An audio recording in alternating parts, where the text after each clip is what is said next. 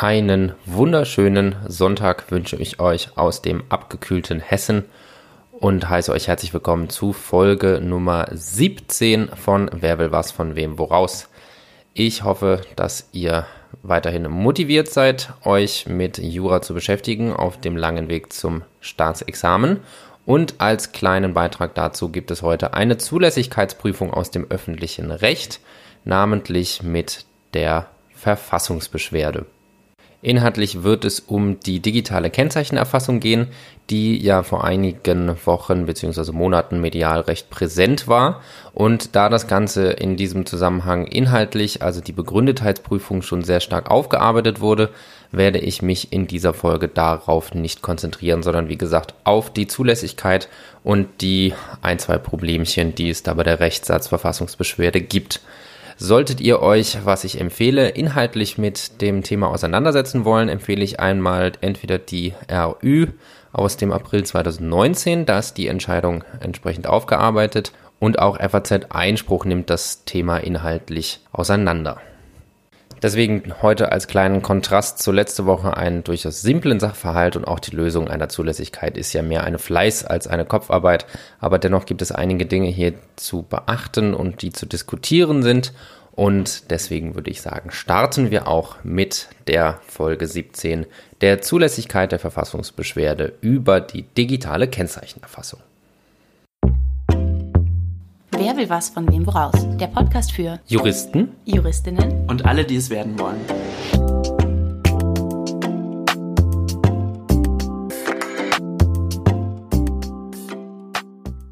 Beginnen wir also mit dem Sachverhalt, der auch in der RÜ aus April 2019 nochmal nachzulesen ist und eben die Entscheidung des Bundesverfassungsgerichts zu dem Thema behandelt.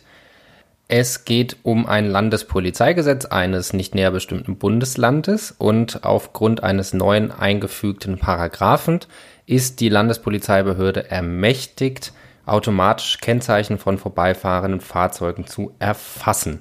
Das läuft dann folgendermaßen ab, dass es eine stationäre oder mobil betriebenes Kamerasystem gibt, was Aufnahmen von allen vorbeifahrenden Fahrzeugen anfertigt und die darauf erfassten Kennzeichen dann mit der Fahndungsdatenbank abgleicht. Wenn es zu einem Treffer kommt, wird das noch von einem vor Ort anwesenden Polizeibeamten überprüft, ob auch das Kennzeichen richtig erfasst wurde.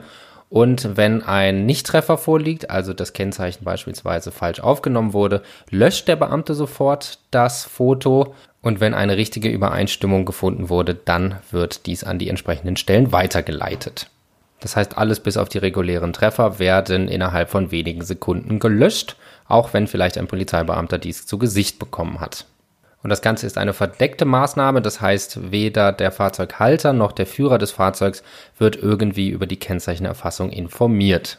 Jetzt haben wir die passionierte Autofahrerin und Kfz-Halterin Mareile und sie erhebt sechs Monate nach Inkrafttreten dieser neuen Ermächtigungsgrundlage Klage vor dem Verwaltungsgericht auf Feststellung der Rechtswidrigkeit der Kennzeichenüberwachung und rügt damit die Verletzung ihres Rechts auf informationelle Selbstbestimmung und insgesamt sei die Norm verfassungswidrig.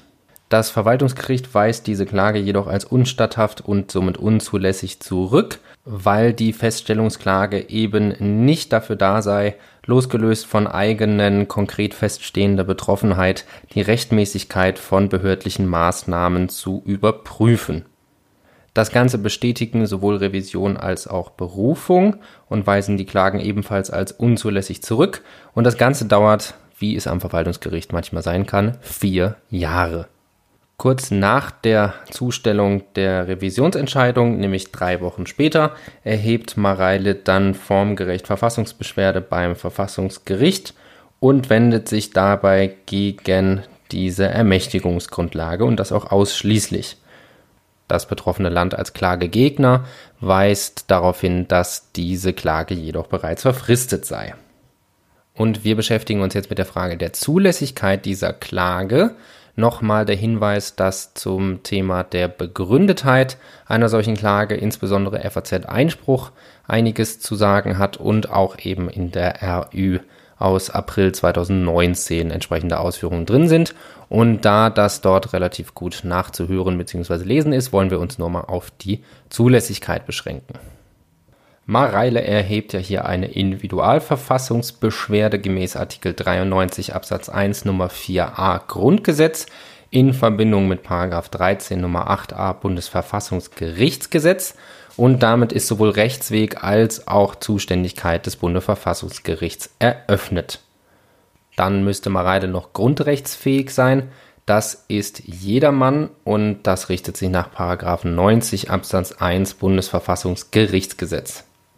Dann brauchen wir einen tauglichen Beschwerdegegenstand und das ist gemäß 90 Absatz 1 Bundesverfassungsgerichtsgesetz jeder Akt der öffentlichen Gewalt, also alle Akte von Exekutive, Judikative und auch Legislative.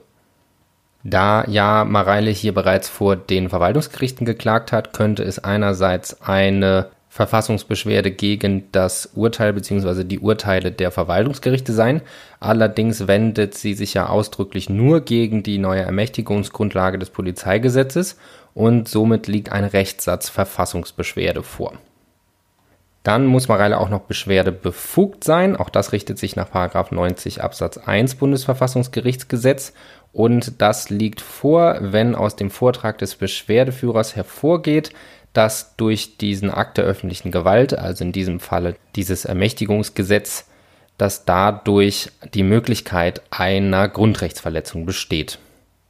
Und hier könnte verletzt sein das Recht auf informationelle Selbstbestimmung von Mareile, dies ist Ausprägung des allgemeinen Persönlichkeitsrechts und ergibt sich aus Artikel 2 Absatz 1 in Verbindung mit Artikel 1 Absatz 1 Grundgesetz.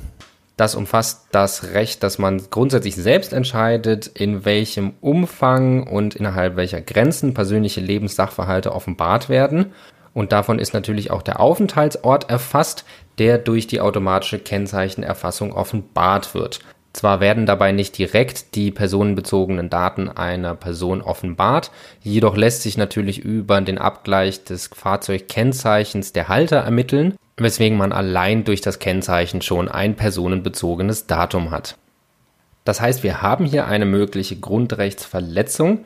Allerdings schränkt das Bundesverfassungsgericht das noch weiter ein, diese Beschwerdebefugnis. Und zwar muss sich ergeben aus dem Vortrag des Beschwerdeführers, dass diese auch selbst gegenwärtig und unmittelbar betroffen ist. Und bei Rechtssatzverfassungsbeschwerden ist grundsätzlich das Problem, wann man von unmittelbarer Betroffenheit sprechen kann. Unmittelbar heißt ja, wie auch aus dem Strafrecht beispielsweise bekannt, wenn keine weiteren Vollzugsakte erforderlich sind. Das sind dann sogenannte selbstausführende Normen, von denen der Bürger oder die Bürgerin unmittelbar betroffen ist. Das kann sich zum Beispiel bei direkten Geh- oder Verboten ergeben, die eine Befolgungspflicht anordnen. Jetzt ist hier das Problem, dass diese Ermächtigungsgrundlage des Polizeigesetzes, wie der Name schon sagt, ja nur eine Ermächtigungsgrundlage für die Exekutive ist, diese Kennzeichenerfassung durchzuführen. Es handelt sich also nicht um eine selbstvollziehende Norm. Dennoch könnte unsere Beschwerdeführerin Mareile hier unmittelbar betroffen sein, weil sie ja von diesen Ausführungen der Exekutive nichts mitbekommt, da ja die Halter und auch nicht die Fahrer des Fahrzeuges von der erfolgten Kennzeichenerfassung in Kenntnis gesetzt werden.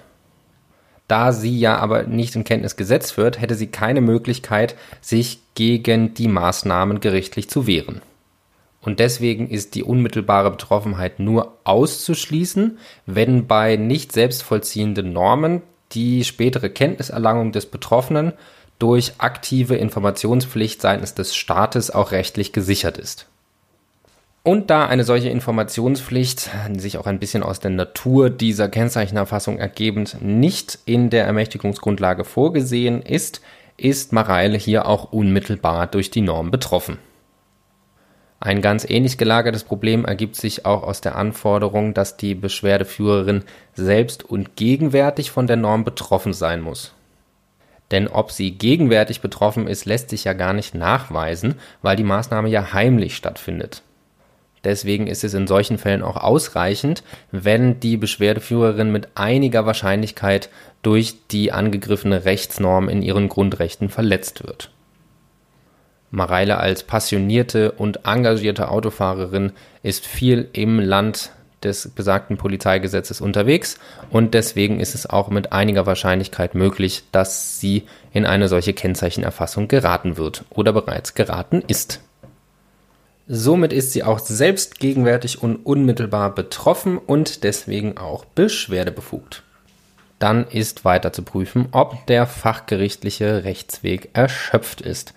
Das ergibt sich aus 90 Absatz 2 Satz 1 Bundesverfassungsgerichtsgesetz und das ist so lange nicht der Fall, als der Beschwerdeführer oder in unserem Fall die Beschwerdeführerin noch die Möglichkeit hat, vor den Gerichten des zuständigen Gerichtszweiges, also in diesem Falle des Verwaltungsgerichtes, die Beseitigung des angegriffenen Hoheitsaktes zu erreichen. Denkbar wäre jetzt die abstrakte Normenkontrolle vor dem Oberverwaltungsgericht gemäß 47 Absatz 1 Nummer 2 VWGO.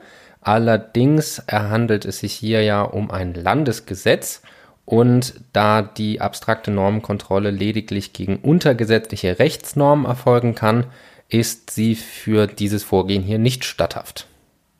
Somit ist die Rechtssatzverfassungsbeschwerde auch ohne vorherigen fachgerichtlichen Rechtsschutz grundsätzlich zulässig. Allerdings schaut man sich noch einmal an, was der Sinn und Zweck dieser Rechtswegerschöpfung als Erfordernis für die Zulässigkeit ist, nämlich dass einmal die Selbstkontrolle durch die Fachgerichtsbarkeit erfolgt, dann auch eine Vorprüfungsfunktion durch die Fachgerichte, nämlich dass der Sach- und Streitstand umfassend aufgearbeitet wird und natürlich das ureigene Interesse des Bundesverfassungsgerichts selbst, dieses nämlich zu entlasten. Und genau deswegen verlangt das Bundesverfassungsgericht selbst auch für die Verfassungsbeschwerde, dass der Grundsatz der Subsidiarität gewahrt wird, was sich aus 90 Absatz 2 Satz 1 Bundesverfassungsgerichtsgesetz ergibt. Und dieser Grundsatz der Subsidiarität erfordert, dass die Beschwerdeführerin vor der Verfassungsbeschwerde alle zur Verfügung stehenden prozessualen Möglichkeiten selbst ergreift, um eine Korrektur der geltend gemachten Verfassungsverletzung zu erwirken. Das kann auch dadurch erfolgen, dass im Zweifel unstatthafte oder im konkreten Fall nicht zulässige Rechtsbehelfe eingelegt werden. Wenn sich die Verfassungsbeschwerde wie hier gegen eine konkrete Norm richtet, kann das beispielsweise durch eine Feststellungs- oder Unterlassensklage erfolgen, denn nur so kann erreicht werden, dass das Bundesverfassungsgericht nicht auf ungesicherter Tatsachen oder Rechtslage solche Entscheidungen treffen muss. Das heißt, da sich Mareile ja hier gegen eine konkrete Norm wendet, hätte sie entweder eine allgemeine Leistungsklage oder eine Feststellungsklage einreichen können. Und hier hat sie ja vor dem zuständigen Verwaltungsgericht die Feststellungsklage erhoben, die dann zwar als unzulässig abgewiesen wurde, jedoch hat sie es zumindest versucht, über den Weg der Fachgerichtsbarkeit hier ihre Grundrechtsverletzung entfallen zu lassen. Auch wenn das hier jetzt nicht einschlägig ist, weil ja der Rechtsweg auch erschöpft ist, gibt es trotzdem noch einige Ausnahmen von dem Grundsatz der Subsidiarität, die hier noch Erwähnung finden sollen. Und zwar muss die Beschwerdeführerin dann keinen fachgerichtlichen Rechtsschutz ersuchen. Erstens, soweit es allein um die sich unmittelbar aus der Verfassung ergebenden Grenzen für die Auslegung der Norm geht und somit durch die Klage nur die Beantwortung verfassungsrechtlicher Fragen erwirkt werden soll. Dann die zweite Möglichkeit ist, wenn die angegriffene Regelung die Beschwerdeführerin zu gewichtigen Dispositionen zwingt, die später nicht mehr korrigiert werden können. Und dazu kann man sagen, dass alles, was mit Geld zu tun hat, immer später korrigiert werden kann. Also da geht es wirklich im Zweifel um Leben und Tod. Die dritte Möglichkeit ist, wenn die Anrufung der Fachgerichte offensichtlich sinn- und aussichtslos ist, zum Beispiel wenn der Misserfolg eines verwaltungsgerichtlichen Verfahrens von vornherein feststeht, weil zum Beispiel die Norm der Verwaltung gar keinen Ermessens- oder Beurteilungsspielraum einräumt und deswegen dann auch die Entscheidung der Behörde nicht rechtswidrig war. Und eine letzte Möglichkeit, sich vom Grundsatz der Subsidiarität zu befreien, ist die sonstige Unzumutbarkeit der Anrufung der Fachgerichte. Das kann beispielsweise dadurch der Fall sein, dass die Beschwerdeführerin sonst erst Dinge tun müsste, die mit Straf- oder Bußgeldverfahren geahndet werden, um sich dann gegen die Verfassungswidrigkeit der Norm zu wenden, wobei hier in der aktuellen Rechtsprechung auch einige Einschränkungen vorgenommen wurden, die gerade bei Geldstrafen durchaus einen Spielraum vorsehen, dass man es erstmal probieren muss und dann fachgerichtlich prüfen lassen muss, bis das Verfassungsgericht selbst entscheidet. Das war früher auch anders, aber hier hat man die, sagen wir mal, Relevanz von Bußgeld doch etwas herabgeschraubt. Das als kleiner Ausflug zu den Ausnahmen vom Grundsatz der Subsidiarität der Verfassungsbeschwerde. Hier hat Mareile ja aber, wie auch schon angesprochen, den fachgerichtlichen Rechtsschutz ersucht und alle Instanzen durchzogen. Deswegen ist der Grundsatz hier dennoch gewahrt. Und damit kommen wir auch schon zum letzten spannenden Teil dieser Zulässigkeitsprüfung, nämlich der Frage, ob die Verfassungsbeschwerde verfristet sein könnte. Grundsätzlich ist die Rechtssatzverfassungsbeschwerde nach 93 Absatz 3 Bundesverfassungsgerichtsgesetz binnen ein Jahres nach dem Inkrafttreten des Gesetzes zu erheben.